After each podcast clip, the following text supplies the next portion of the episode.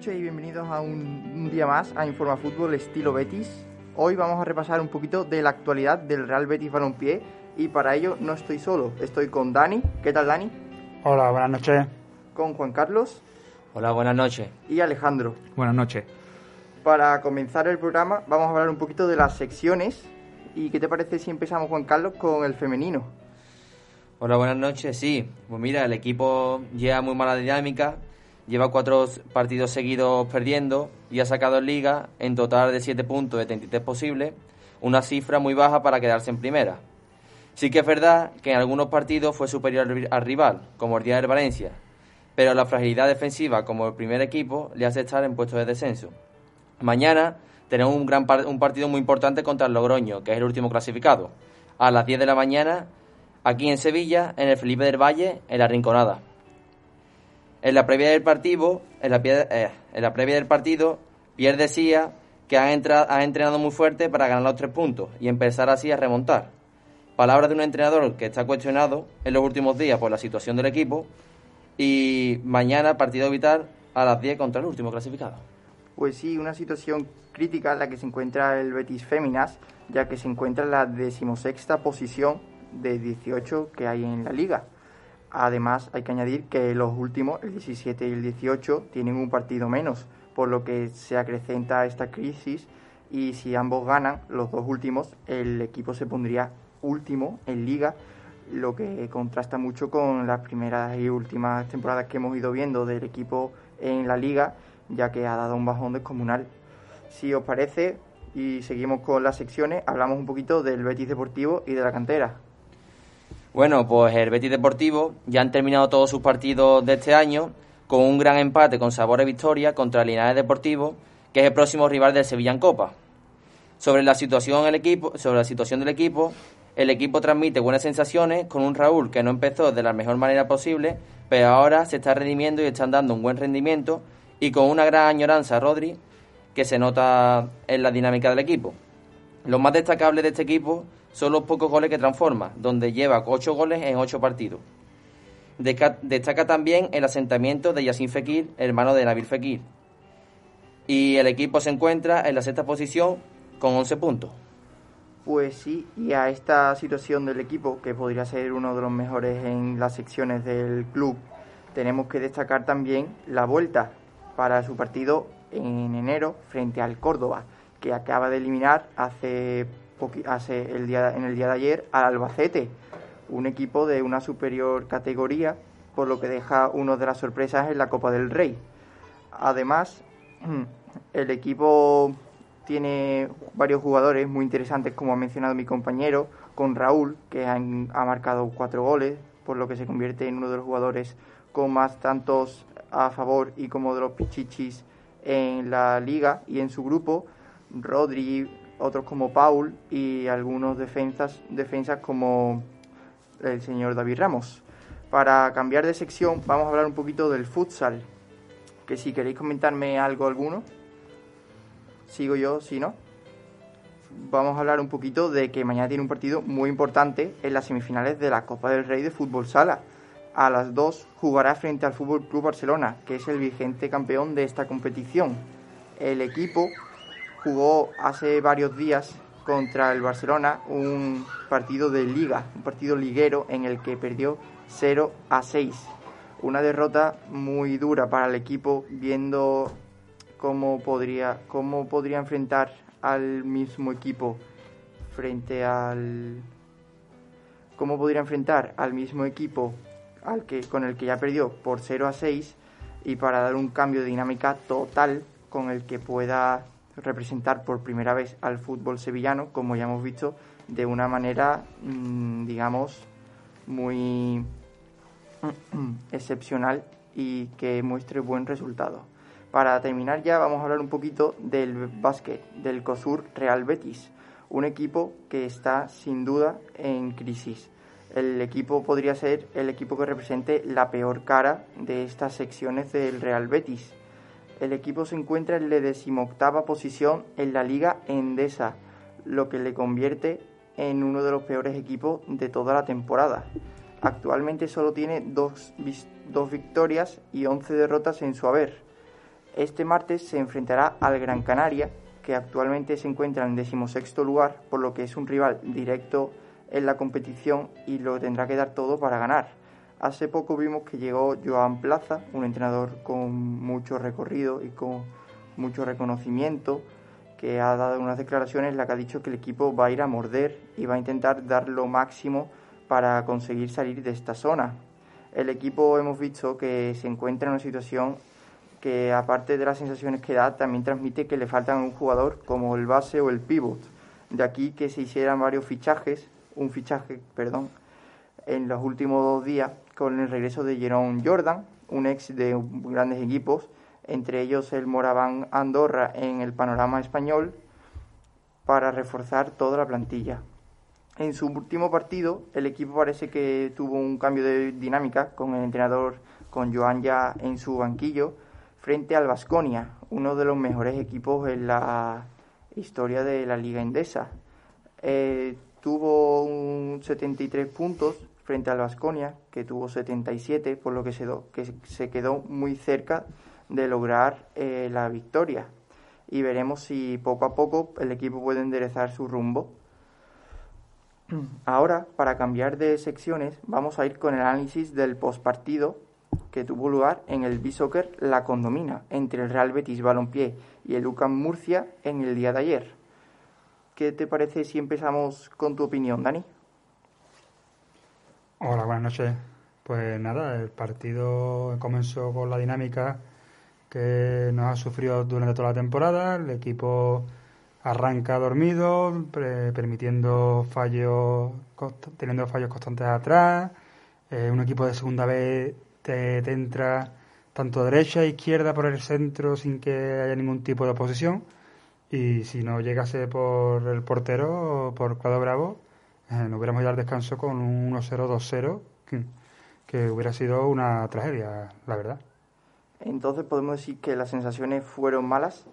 La primera parte, al menos sí. En la segunda parte, me imagino que Pellegrini le, le explicaría lo que había en juego eh, no olvidemos que hay una junta el lunes detrás también que donde me imagino que habrán metido un poquito de presión al equipo para que no eh, se durmieran a la hora de la Copa, porque una eliminación en Copa hubiera sido casi un, reunir 100 acciones a favor de, de, Serra, digamos. Y la segunda parte del equipo estuvo mejor, estuvo bastante mejor. No tuvo tanto fallo atrás, estuvo más, más, más competitivo y, con la suerte de que gracias al gol un poquito antes del descanso eh, alivió bastante al equipo y, el, y consiguió que la segunda parte fuera mucho mejor. ¿Crees que el resultado hace justicia a la competitividad de Lucas Murcia? Mm, no, la verdad es que no. Lo más normal era que hubiera ido al descanso con 1-0, incluso 2-0, porque es que las ocasiones fueron clarísimas. Recordamos eh, la que tiene al rechace de Bravo, que está que la tira por encima de la portería cuando lo tiene todo para su favor, para marcar. la jugada en el que tocan los dos palos, que curiosamente se repite la misma jugada que con el Villarreal, no sé si os acordáis, a falta de parejo, que, que tira y también da los dos palos y sale la pelota. Y lo más lógico hubiera sido, lo más, lo más justo hubiera sido eso, 1-0, incluso 2-0 al descanso, porque el Betis no existió, no existió por ningún momento la primera parte. ¿Cómo viste tú el partido, Juan Carlos? Pues el partido pienso prácticamente lo mismo que Dani. La primera parte fue una tragedia. Yo pienso que fue un bochorno, no solo para el equipo, también para todos los féticos que estuvimos viéndolo pegado al tele durante dos horas. Y pienso que hubiera sido una gran tragedia para la Junta de Accionistas la, eliminación de Copa Primera de Cambio contra un segunda vez pues sí, un equipo que estuvo varias llegadas muy claras y que reflejaban un día más la fragilidad defensiva que hay en este Betis. ¿Cómo viste tú a los defensas, Juan Carlos? Los defensas, la misma dinámica de siempre. Es que haga los cambios que haga, meta Sidney, Víctor Ruiz, Bartra, Mandy, o cambiando los laterales, que los cambió por completo ayer, como Martín Montoya y Juan Miranda, la fragilidad defensiva sigue siendo la misma. Yo pienso que si seguimos así, podríamos probar con algún jugador del Betis Deportivo que pueda un salto de calidad al primer equipo. Pues sí, además en estos partidos de, de, Copa del Rey se suelen ver a muchos jugadores muy jóvenes en la mayoría de equipos para rotar un poquito. ¿Echaste en falta algún jugador de la cantera, Alejandro? Hombre, teniendo en cuenta, como han dicho mis compañeros, la situación de la defensa de este equipo, que es que eh, es totalmente nefasta. La defensa del Betis, más allá del nivel, es que es una falta de actitud y una falta de intensidad que te puede costar muchos goles. Y ya lo estamos viendo que es el equipo más goleado. Entonces, yo pienso que sí que es verdad que los jugadores del Betis Deportivo pueden ser que tengan menos nivel que los del primer equipo, pero seguro que acaban rindiendo mejor, por eso que he dicho antes, porque seguro que le ponen más ganas y más intensidad, y al fin y al cabo en los partidos eso después es lo que más lo que más premia. Entonces yo pienso que, que sí que es verdad que podrían intentar mm, si algún jugador del Betis deportivo lo está haciendo bien, podrían intentar probar si en, en, esta defensa, en este esquema, mejora la cosa porque estamos viendo que con los jugadores de ahora mismo, por mucho que cambie, por mucho que metas a cualquiera, es que es lamentable los goles que se conceden. Pues sí, hemos visto muchos despistes de defensas centrales, como que la concentración la pierden totalmente. ¿Crees tú que un jugador que viene del Betis Deportivo, Alejandro, pueda estar más enchufado y con más ganas de hacerlo bien que un jugador que ya esté en la plantilla, que esté más relajado? Hombre, por supuesto. Yo es que pienso que esto es una falta de actitud más que otra cosa. Hay una falta de, como ya he dicho, de intensidad. Y los jugadores del Betis Deportivo lo que están deseando ganarse un puesto en el primer equipo y poder jugar en primera división. Y estoy seguro de que cualquiera de los chavales que están allí son capaces de hacerlo bastante mejor que algunos del primer equipo. Vamos, que estoy segurísimo. Pues sí, una opinión que está muy repartida y extendida en los aficionados béticos. Y quitando un poquito el aspecto de los centrales, ¿Crees que en los laterales, sobre todo en el lateral izquierdo, ha habido un cambio en los últimos partidos, Alejandro? Eh, sí, yo creo que Alex Moreno, en mi opinión, cuando llegó al Betty sí que se le vio un jugador un poco más, más ofensivo, encaraba, pero es que ya llega un punto que Alex Moreno yo creo que juega con 10 jugadores, es que no, no decide, no, no defiende, entonces a mí me preocupa esa, esa posición porque es un jugador que Pellegrini siempre pone en los partidos, pero después nunca da un rendimiento influyente, que es lo que debería dar un lateral izquierdo en primera división. Entonces Juan Miranda no hizo un mal partido y creo que Juan Miranda eh, a una larga, eh, si le das un par de partidos de continuidad, pienso yo que puede, puede rendir mejor. Pues sí, un Juan Miranda que ha entrado en dinámica de una forma muy impactante y muy buena. ¿Cómo viste tú las últimas actuaciones de Juan Miranda, Juan Carlos?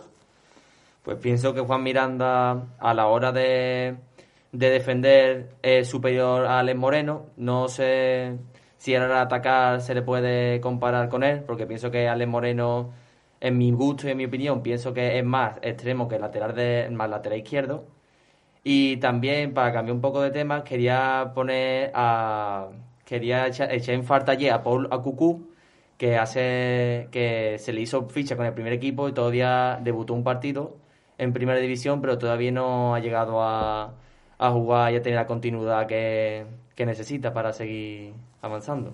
Pues sí, el jugador que apenas tiene 22 años, creo, eh, digamos que era uno de los elegidos, uno de los que se pensaba que podía tener más minutos en otros partidos de Copa del Rey, en los que se da una oportunidad a los canteranos y quizá este junto a otros canteranos como Rodri son los que tienen el papel más importante de llegar a instaurarse en el primer equipo.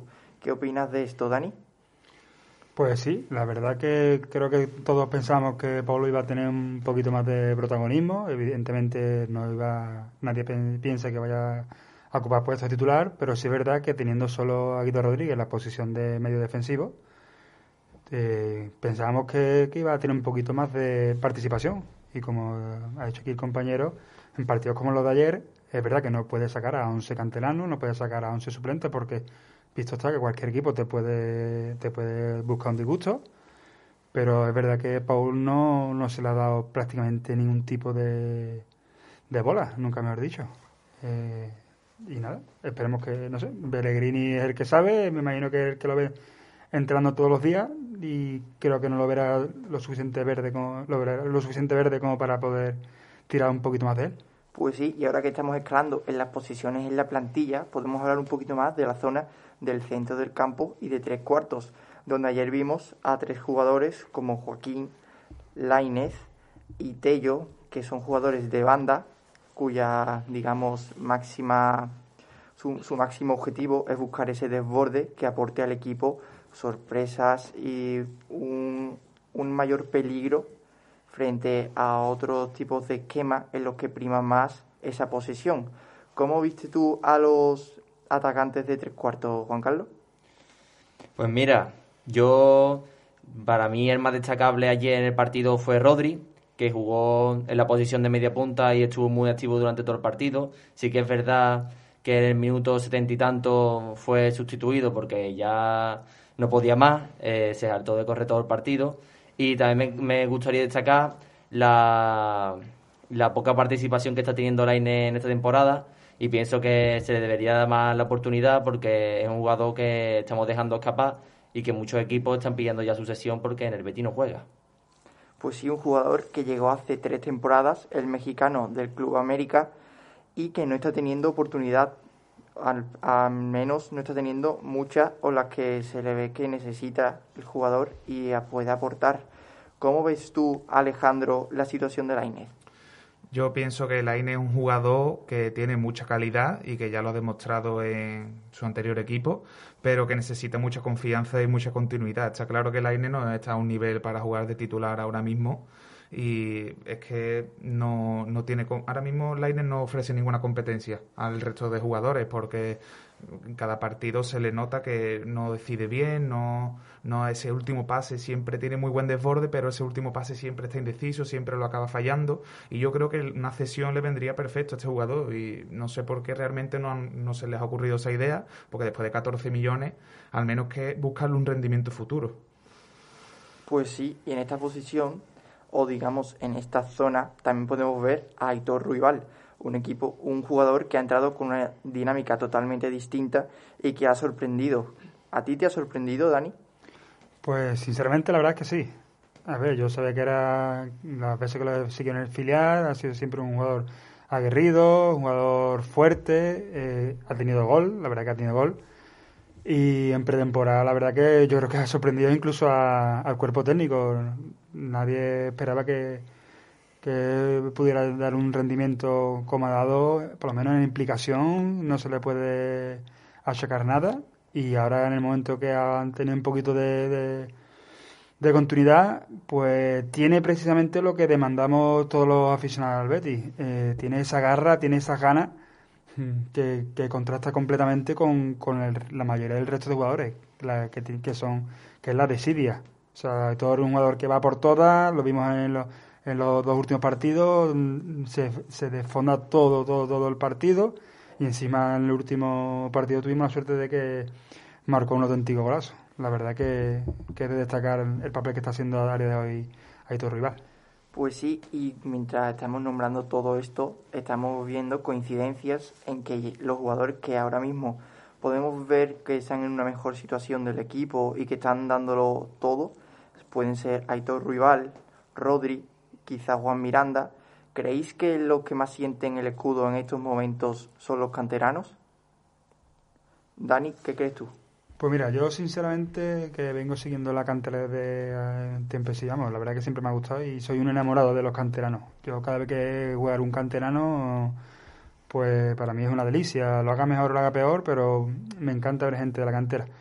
Y a renglón de esto, yo viendo, por ejemplo, la posición que tenemos en el centro del campo, en el que William Carballo eh, es una pena verlo como, como, como, anda por el campo. Es que ayer los jugadores del Lucas Murcia mm, parecían aviones al lado de él. O sea, es que lo veía y iba andando, es que ni se preocupaba. No llegaba ninguna. Y precisamente en el filial hay un jugador que a mí me tiene completamente enamorado, que es David Ramos, que, que es un jugador fuerte, tú lo ves y físicamente aguanta, tiene una fuerza, no hay quien le, le, meta el cuerpo y aguanta el cuerpo. Eh, si te paras a verlo durante todo el partido y haces un poco de, énfasis en, él, ves como apenas pierde balones, todo lo hace bien. Es un futbolista que, visto cómo está ahora mismo el centro del campo Betis, en el que solo Guido tiene un papel descartable, ahora Guardado parece que está entrando, que es verdad que, lleva, que, no lo está haciendo últimamente lo está haciendo parece que un poquillo mejor yo, yo me arriesgaba, ya que no te arriesgas en otros puestos, yo me arriesgaba y yo le daba la oportunidad a David Ramos, está dentro de, de la edad que debe tener, no, no le pasa como por ejemplo al central Luis Martínez, que para mí es un pedazo de central, pero tiene el handicap de que tiene una edad que no puede, que si debuta con el primer equipo no puede volver al filial. Pero precisamente es un jugador que tiene garra, tiene, recuerda su mejor versión de Juanitos, por ejemplo. Pues sí, Luis Martínez ya tiene 27 años, por lo que tiene este impedimento de no poder ah, volver y compaginar primer equipo con filial. Entre estos jugadores, como tú has dicho, David Ramos, un jugador que vino de la cantera del Málaga para instaurarse en la del Betis, y junto a otros como Raúl, Calderón o quizá Micián, son los nombres más sonados de este Betis deportivo. ¿Te gusta a ti alguno en especial, Juan Carlos? Sí, la verdad que uno de mis favoritos siempre ha sido Misian, que últimamente no está jugando mucho. No, no sé a qué se deberá. El entrenador es el que decide en esos aspectos. También es verdad la gran, la gran situación en la que está ahora mismo Raúl, que como he dicho antes no empezó muy bien, pero ahora mismo lo está sobrellevando y es uno de los máximos, eh, máximos goleadores de la competición con cuatro goles. También es verdad que me gusta mucho la, el desborde de Yassin Fekir, que el año pasado no lo vimos, no lo pudimos ver en el Betis, pero este año se ve que ha madurado futbolísticamente y está rindiendo un gran nivel. Pues sí, y entre estos nombres también nos hemos dejado algunos como Abdul, un reciente fichaje, o por ejemplo un jugador que tú, tiene un pasado sevillista como David Carmona, que también está siendo de los más, participativos. ¿Hay alguno en especial que te gustaría que subiese al primer equipo y crees que pueda hacerlo bien, Alejandro? Como ha comentado Juan Carlos, sin duda yo creo que como está la situación de la delantera del Betty, Raúl yo pienso que podría ser de bastante ayuda para el primer equipo. Es un jugador que ha evolucionado muchísimo, ha hecho un cambio físico brutal y ver los partidos del Betis Deportivo y da gusto ver al chaval cómo lucha cada pelota, cómo corre, es un jugador alto, fuerte tiene una pegada increíble y yo pienso que lo podría hacer bastante bien en el primer equipo. Pues sí, ahora hablando de la delantera, si os tuviese que preguntar a cada uno de vosotros un nombre para instaurarlo como delantero titular, ¿a quién diríais? ¿Qué dirás tú, Dani? Pues la verdad que por desgracia no es fácil la elección. Yo me decanto por, por Loren Mm, por varios, varios motivos. Principal porque ha demostrado que tiene más calidad que, que tanto Sanabria y Borja Iglesias, eh, porque es canterano, es un jugador que, que, de la casa, que si encima se consigue que haga un papel importante se revaloriza y entonces para mí eh, es el que tiene más nivel de los tres. Sanabria lo veo sin alma, por lo que sea Pellegrini, parece que es el, por el que más confía, pero es que por ejemplo ayer cuando entra el partido ayer sale del campo y si me dice que, no ha ido convocado, me lo creo, es que no, aporta nada. Y Borja, es que Borja está en un estado mental que pasa un caso muy parecido a Laine. Son futbolistas que, que por lo que sea no han rendido y, y lo que hay que hacer es buscar sesión. Y si la sesión puede ser Navidad mejor que el año que viene, pues mucho mejor. Revalorizarlo. Hay futbolistas que hay que revalorizar, aunque sea a base de una sesión. ¿Y tú qué dirías, Juan Carlos? Yo basándome en lo que he dicho antes, le daría la oportunidad a Raúl. Pienso que ninguno de los tres futbolistas que tenemos actualmente en el primer equipo están riendo a nivel que necesitamos. Yo creo que el que más goles lleva es Tony Sanabria, pero también es verdad que es el que más oportunidad se le ha dado. Y Raúl lo está haciendo bastante bien en, el filial y pienso que para mí ahora mismo es el que la oportunidad que se debería darle. Y si siguiendo contigo, Alejandro, ¿qué dirías tú? Como ha dicho Dani, por desgracia es bastante complicado elegir entre los tres delanteros que tenemos actualmente porque la verdad es que los tres están en una situación bastante mala. Pero como él ha dicho, yo me decantaría por Loren porque es verdad que ninguno de los tres de cara a puerta está muy acertado, pero en mi opinión y viendo los partidos de esta temporada, yo creo que el que más lucha, el que más lo intenta, el que más apoya es, Loren y yo creo que se nota bastante porque es que Sanabria, como él ha dicho, muchas veces ni se le nota ni se le espera. Sí que es verdad que tiene más goles pero es verdad que también ha jugado más. Y Borja Iglesias, yo creo que mejor ni hablar de Borja Iglesias porque está en un momento de su carrera que parece mentira que sea él, vamos, después de meter 17 goles con el español, lo que está haciendo aquí es increíble. Pues sí, una de las mayores decepciones que hemos visto en los últimos fichajes, no solo del Real Betis, sino en la liga, un gran bajón que ha pegado el delantero.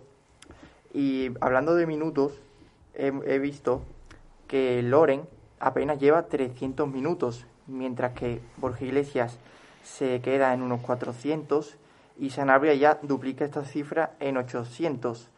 ¿Creéis, crees tú, Dani, que Loren merecería los minutos de Sanabria?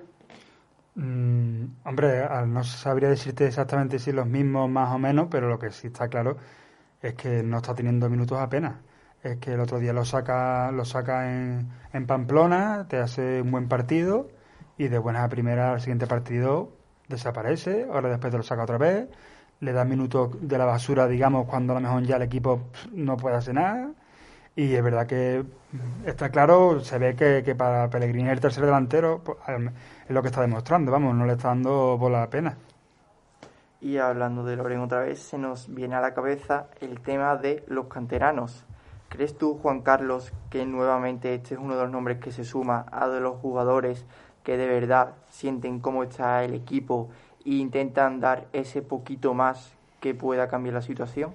Sí, yo creo que es así. Y además yo creo que Pellegrini ya está dándose cuenta. El otro día, hace dos partidos que coincidieron, que jugaron el mismo día el Betty, el primer equipo y el filial. Pellegrini se pasó a ver el partido, que hay fotos de él viendo el partido. Y yo creo que ya está estudiando la posibilidad de poder jugar con Raúl o no solo con Raúl, como comentar compañero, con David Ramos, que también podría ser un gran refuerzo para el primer equipo.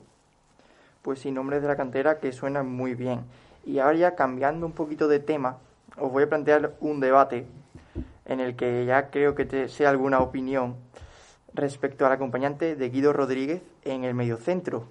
Si te pregunto a ti, Alejandro, ¿cuál crees que es el acompañante ideal para esa posición de jugador más en la base que no tenga ese tanto trabajo defensivo, pero que sea muy importante la construcción de la jugada? Hombre, ideal, habría que plantear muchas opciones, pero William Carballo estoy seguro de que no es. William Carballo es un jugador que en Portugal es otro completamente distinto, pero cuando viene al Betis y juega los partidos eh, se convierte totalmente. Es un jugador que, que, en mi opinión, no tiene sangre, no lucha, no, no, no le veo yo con esa intensidad y con esas ganas de jugar al fútbol. Entonces, por muy bueno que tú seas, si tú no le pones esas ganas al partido, el rendimiento es horrible. Entonces, yo pienso que Guardado puede que a lo mejor su nivel futbolísticamente sea inferior, que no lo digo, pero Guardado seguro que va a poner muchas más cosas positivas en el terreno de juego a la hora de, de establecer un centro del campo defensivo y que desde ahí se empiece ya a construir las líneas de pase pues sí, un guardado que digamos que puede mostrar más llegada al área, porque quizá William Carballo en este principio de temporada sí lo hemos visto con más acierto, pero en las otras temporadas que ha pasado en el Real Betis Balompié parecía que tenía miedo a crear peligro o una ocasión de gol. ¿Qué opinas de este acompañante de Guido Rodríguez, Juan Carlos? Pues para mí el claro titular acompañando a Guido Rodríguez es guardado, como ha dicho mi compañero Alejandro, pues Guardado te ofrece, como estamos hablando, de un medio centro defensivo, te ofrece más defensivamente que William Carballo y además es lo que yo pienso que es lo que necesita el equipo ahora mismo, porque defensivamente somos muy, muy malos. Entonces pienso que Guardado es el que podría darle esa sangre nueva al equipo, ya que William Carballo ha demostrado en los últimos partidos que se le ha dado la oportunidad que no está al nivel que se le espera. Pues sí, y William Carballo de, es juzgado bastante porque tiene un despliegue defensivo bastante cuestionable. Un jugador del que dicen que no sigue mucho a sus marcas, se pierde, no está concentrado en el partido y ralentiza el juego. ¿Qué opina Dani? Pues a ver, yo partiendo de la base de que eh, yo iría al mercado por un futbolista, se habla mucho de la defensa, que sí, que es verdad que la defensa todos sabemos el nivel que hay, pero es que la figura de un mediocentro físico que, digamos, pueda acompañar a Guido, que sea capaz de, defender y a la vez de atacar, ese futbolista en el Betis no lo tiene. Entonces yo pienso que, es verdad que se supone que no hay dinero, buscar una sesión de algún futbolista que no esté contando de equipos grandes y demás, porque el Betis en esa posición es que está coja, es que tiene a Guido, a Rodríguez y, y, lo que al, mismo y lo que mis compañeros, William Carballo es que para mí, hablamos de Borges Iglesias, pero yo calidad-precio para mí puede ser uno de los, de los fichajes peores de la historia de, Real Betis Balompié. Un jugador que te ha costado 20 millones, porque no olvidemos que fueron 16 más variantes, unas variantes que no todas se cumplieron, pero algunas sí, porque eran muy básicas. Y un futbolista de 20 millones, verlo como. Además, es sobre todo a al aficionado lo que le duele es, ver que es que anda por el terreno de juego. Es que tú lo ves, le ves pasar jugadores por el, por el lado y, no lo sigue, lo está viendo al lado y, pasa de ello. Es que va andando, un futbolista que va andando. Que la posición de medio centro tiene que tener gente dinámica. Tú ves a cualquier equipo y tiene uno o dos tíos rápidos para arriba, para abajo. Eh, un, futbolista como Carballo que va andando en una posición en el centro del campo, que, que donde más donde más concentración de futbolistas hay, que tienes que ser rápido para el corte, rápido para el pase, rápido para el golpeo si hace falta golpear. Es que es todo lo contrario a lo que tenemos con, con Willa Carballo. Entonces, ya lo he dicho, igual que comentante lo de David Carmona, viendo que, ese futbolista, para mí, es verdad que guardado podría, digamos, ser un parche, pero ese futbolista ahora mismo no existe la plantilla. Yo, si fuera Pellegrini, intentaría tirar un poquito de cantera y apostar por David Ramos, tener una oportunidad. Peor que Carballo, seguro que no lo va a hacer, a no ser que se acueste en el centro del campo. Y ahora viendo esto que está muy en boca de todos, el término de box to box, que es un jugador que tiene mucho despliegue ofensivo, pero también defensivo, que está totalmente implicado en el juego, subiendo y bajando, colabora también en la salida. ¿Creéis que ese jugador sería el guardado de quizá 2010, 2015? Un jugador con 24 o 28 años que en clubes como los que ha estado como el PSV ha sido un jugador vital tanto en el papel ofensivo como en el defensivo lanzo la pregunta al aire. Si alguien quiere responderla.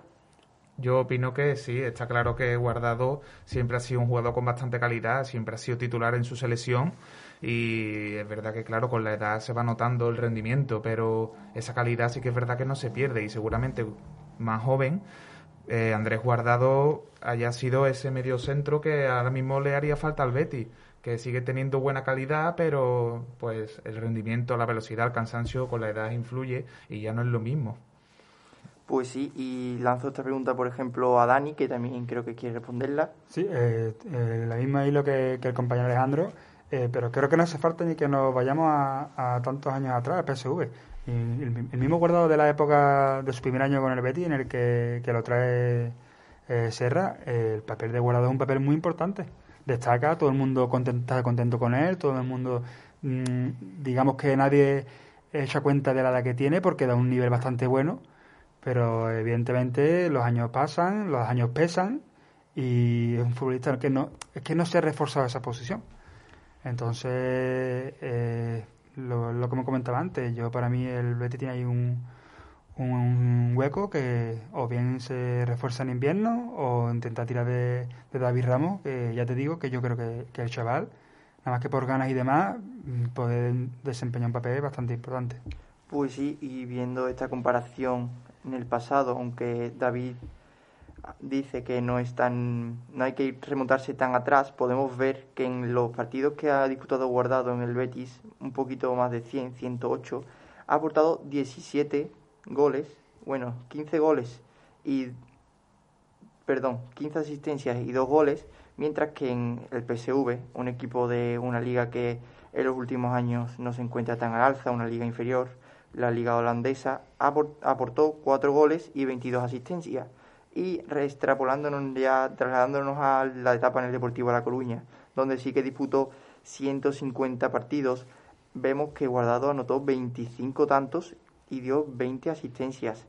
¿Crees que con Guardado en el equipo Juan Carlos sería totalmente distinto o no cambiaría tanto? Yo pienso que no cambiaría, no cambiaría tanto.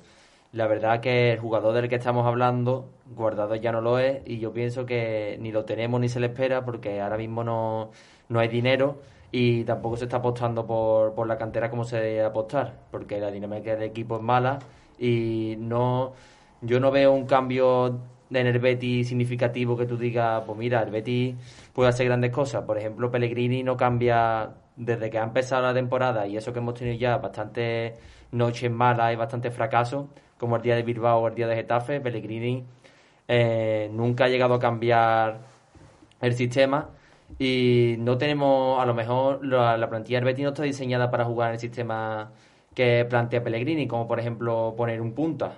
Yo creo que el Betis, por ejemplo, Borges Iglesias o Loren necesitan jugar al lado de, al lado de otro delantero para así compenetrarse bien y dar más, más goles al equipo.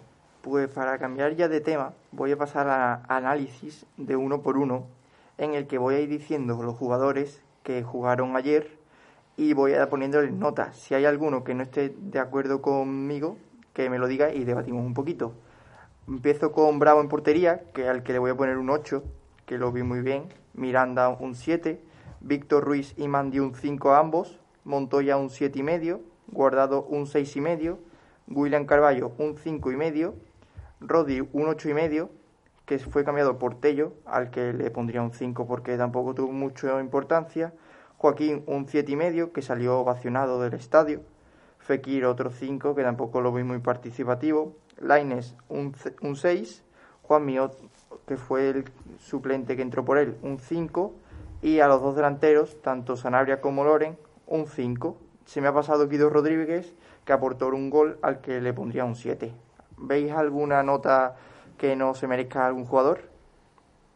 Bueno, yo pienso que con Víctor Ruiz ha sido bastante generoso, porque es verdad que Víctor Ruiz dio un nivel bastante lamentable. Tuvo unos fallos defensivos horribles que no te lo puedes permitir ni contra un equipo de primera ni contra un equipo de segunda B, que nos podría costar perfectamente un gol y ponerte con un gol en los primeros 20 minutos, 25 minutos en contra, empiezan los nervios y la eliminatoria se hubiera puesto más complicada.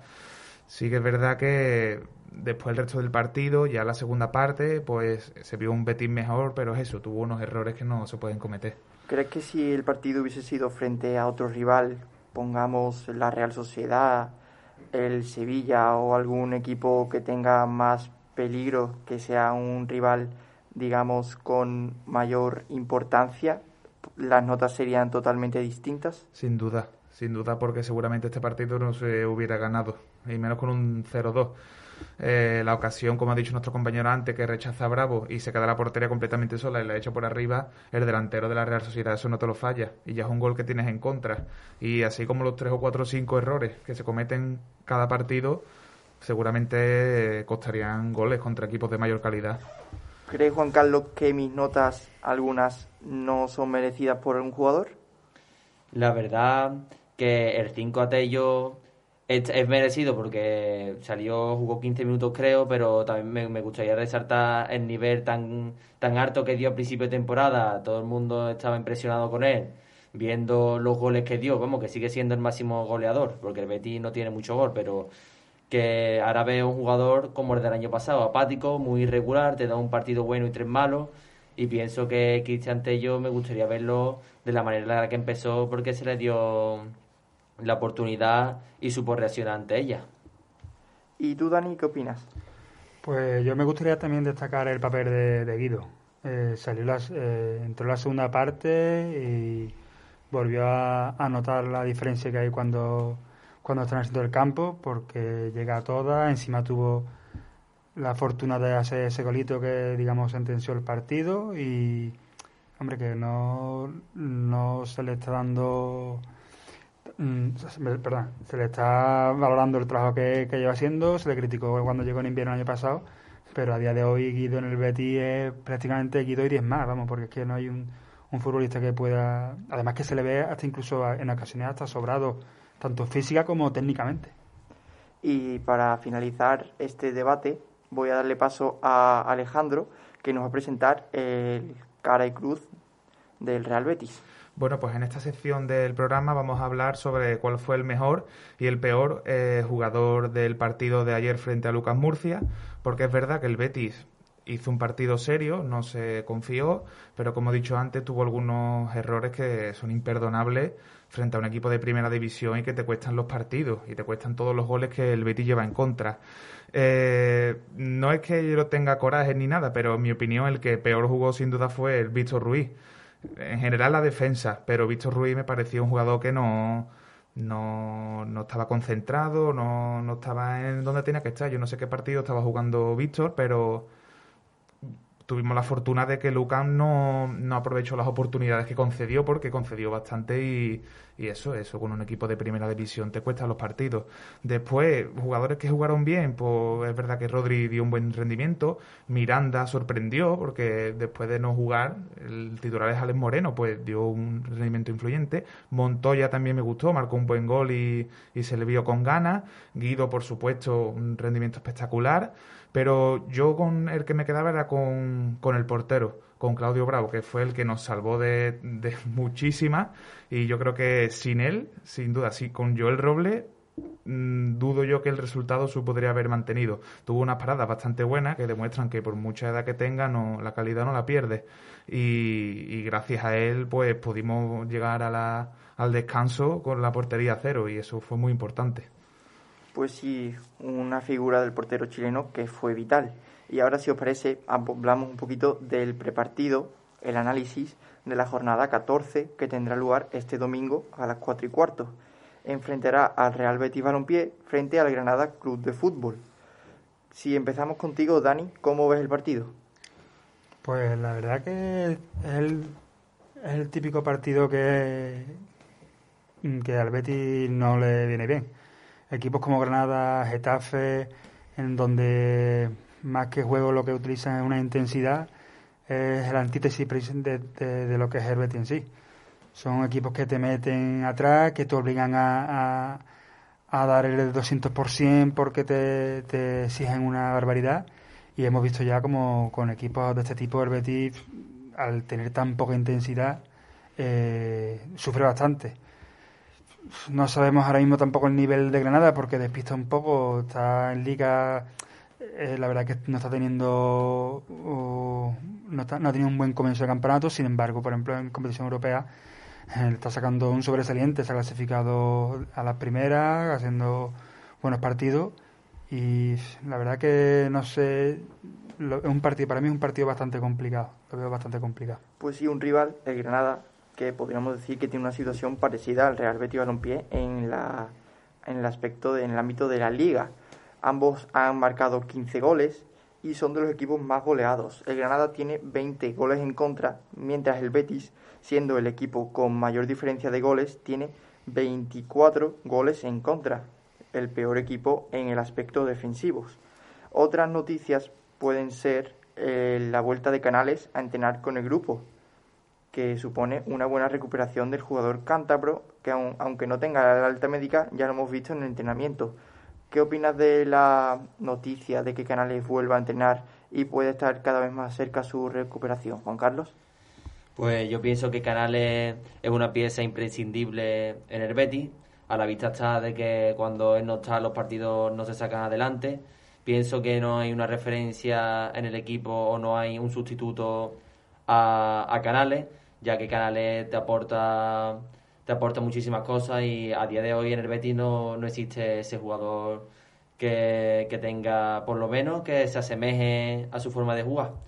Y pienso que esta, este tipo de, de jugador tendría que haber cogido las riendas para levantar el equipo y haberse echado el equipo a la espalda en el y de momento no está dando no está dando ese, ese aspecto a la hora de, de jugar los partidos.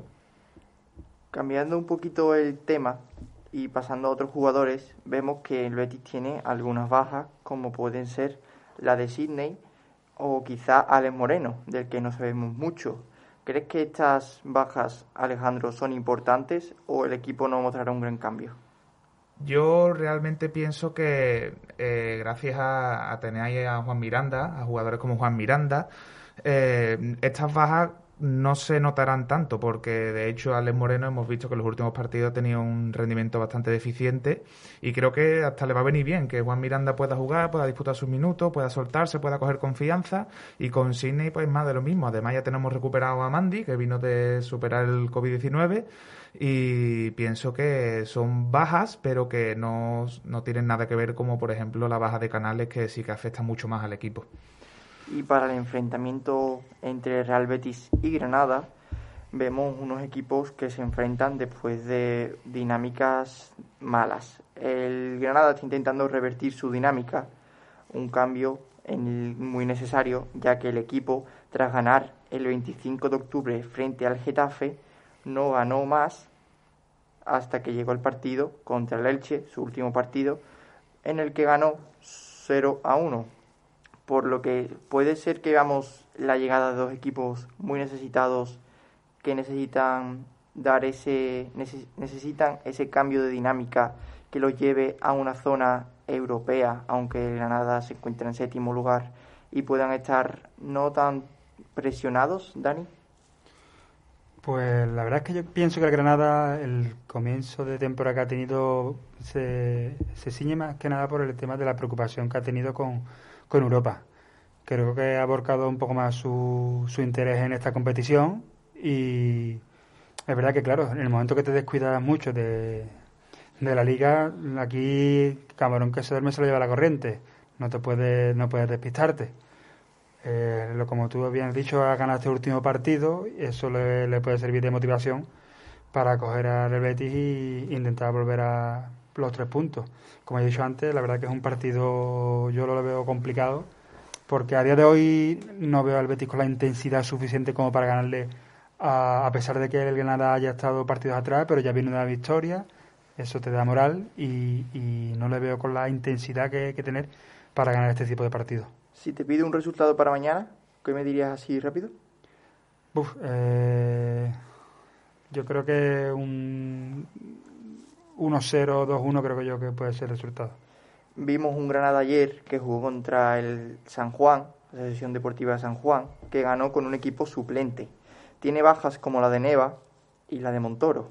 Un Neva que no puede jugar pero es un jugador muy importante en este Granada y por el que jugó ayer Kini, todo apunta que será así frente al Betis.